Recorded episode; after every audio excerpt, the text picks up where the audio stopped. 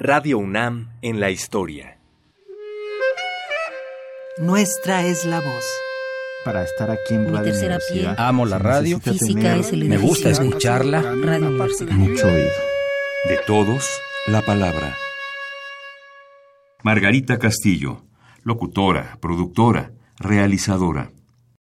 Soy Margarita Castillo y soy una feliz colaboradora de Radio UNAM hace 38 años. Mi trabajo consiste en aprender. Eh, uno viene y se supone que ponen textos delante como para que uno emita el sonido de cada una de las palabras y suenen para los radioescuchas como algo lógico, lúcido, inteligente. Pero en realidad mi trabajo, como bien lo dije, consiste en aprender.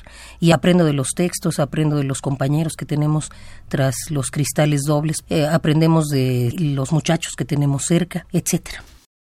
Mis hijas dicen que este, hay gente que lava ajeno, yo leo ajeno. Leo cosas propias, pero también leo ajeno. Algo que me ha parecido fundamental dentro de este aprendizaje es el hecho de que independientemente de los programas, lo que más me ha dado, lo que, me ha- lo que más ha llenado eh, mis espacios son las presencias semestrales de cada uno de los compañeros jóvenes que viene a hacer aquí su servicio social o viene a trabajar por una pequeña temporada.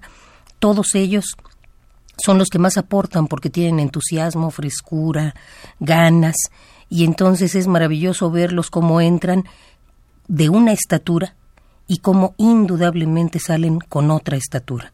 Salen con un mayor dominio de palabras, salen con una imagen más clara de lo que es su profesión, van a saber qué tan buena madre pudo ser Radio Universidad, ya que obviamente como la universidad es una institución educativa, Radio Universidad es una escuela.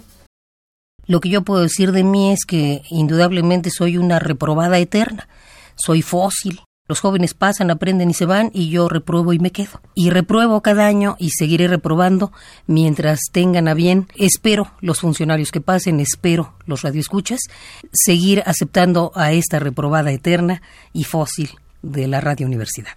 Puedo decir también que así como este tengo una piel, mi segunda piel es la universidad y mi tercera piel física es el edificio de Radio Universidad, eh, la cual me cobija bien, soy muy feliz y espero seguirle funcionando. Radio UNAM en la historia. Voces de ayer y hoy.